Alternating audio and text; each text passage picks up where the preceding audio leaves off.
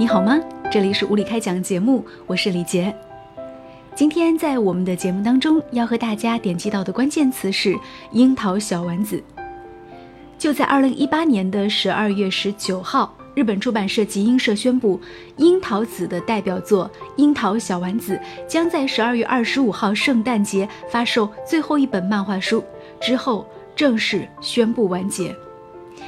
那相信很多人会有这样的感觉。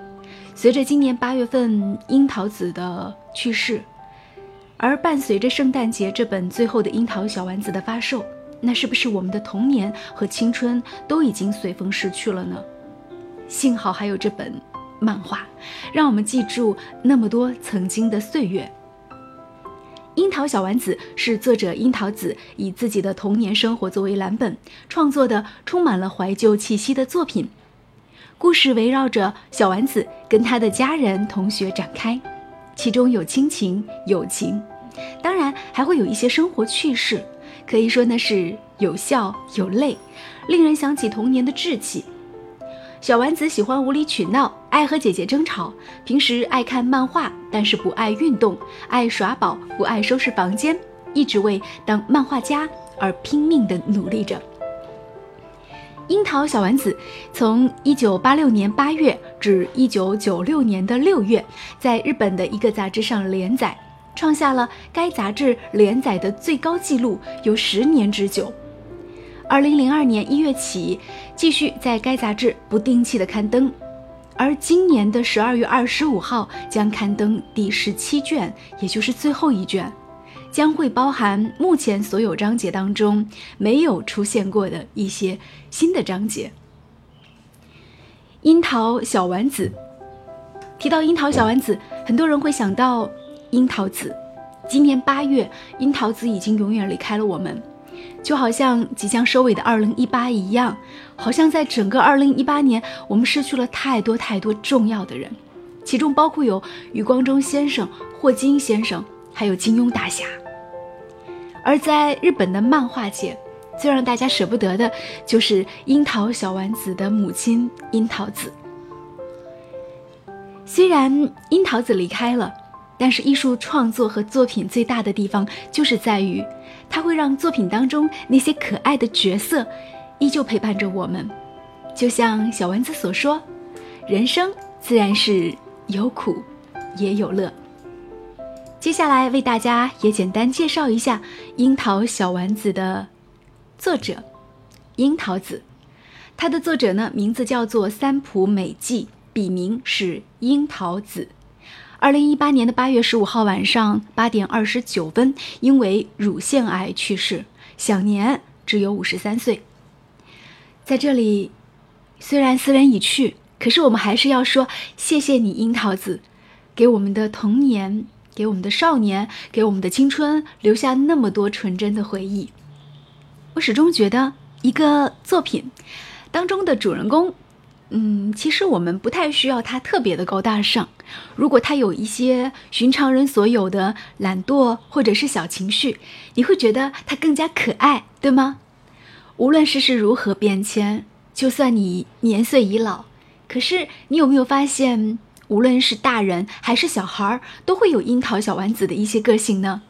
比如说，我们都有这样的时刻，像樱桃小丸子一样，好吃懒做，二十四小时只想躺吃，起床困难，每天早上和顽强的跟闹钟、跟妈妈斗智斗勇，不爱学习，一看书就犯困，一考试就头疼，一开学就迟到，总是在假期最后一天收到好友电话才想起来明天要上学，备受打击。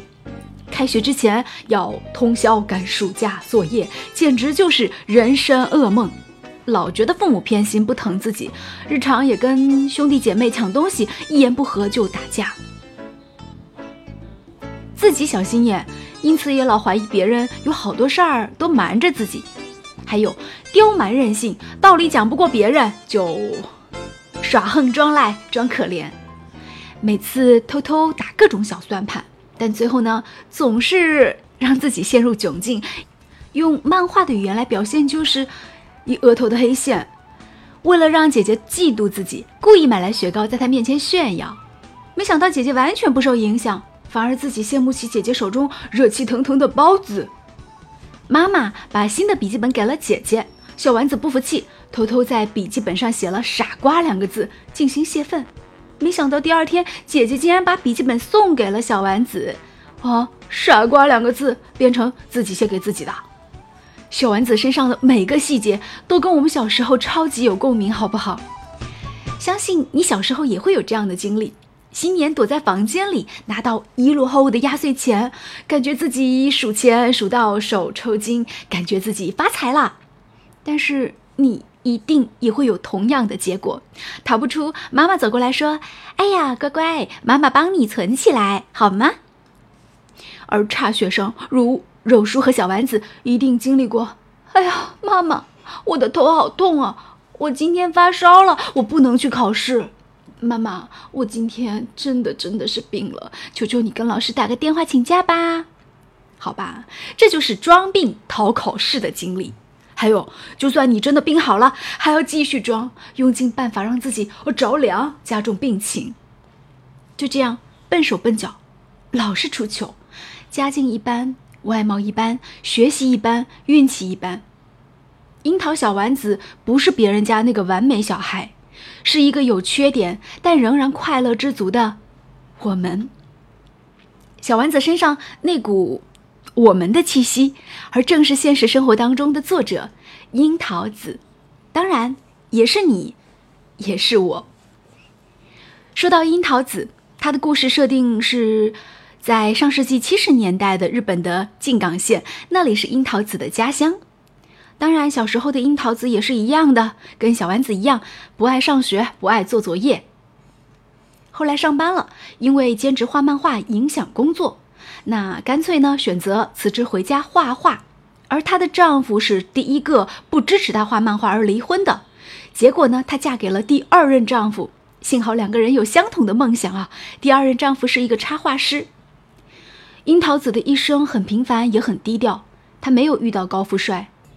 也没有那么多推心置腹的好朋友，不过呢，在故事当中，她就有着哎有钱帅气又对他特别好的花轮同学，还有那个凡事都永远宠爱他的宝贝爷爷。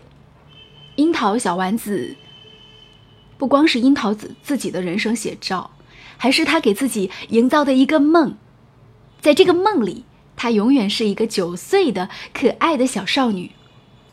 你还记得樱桃小丸子当中那些情节吗？嗯，小丸子家境一般，牛肉不能经常吃，而富豪同学花轮家已经有了豪华的大卧室，一个厕所就比他整个家庭都要大。一次集体出游，小丸子为了一颗巧克力，主动帮花轮提相机，还被同学嘲笑说没有尊严。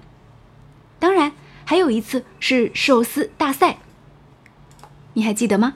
花轮因为一次聚会没有参加，特地让管家买了高级寿司请同学们吃。面对这盘一辈子都没有几次机会吃到的寿司，小丸子跟朋友上演了一出勾心斗角的宫斗大戏。先是八个人为了争取分量只有七个的海胆寿司，差点是大打出手。那时候吃似乎是一个永远的、永恒的话题。没钱吃肉也没关系嘛，炖肉时粘在锅底的肉。在火车的便当盒里拼命地找那个小肉链儿，还有就是冰激凌盒盖上的冰激凌，哇，舔盖那是最好吃的呀！我相信很多人都会有这样的童年记忆吧。嗯，樱桃小丸子脑子里总有一大堆人生歪理来应对生活的种种不容易，但是我们还是能看到，在所有的人物设定当中，樱桃小丸子。虽然平凡，虽然普通，虽然没有什么大富大贵，可是他特别容易开心啊！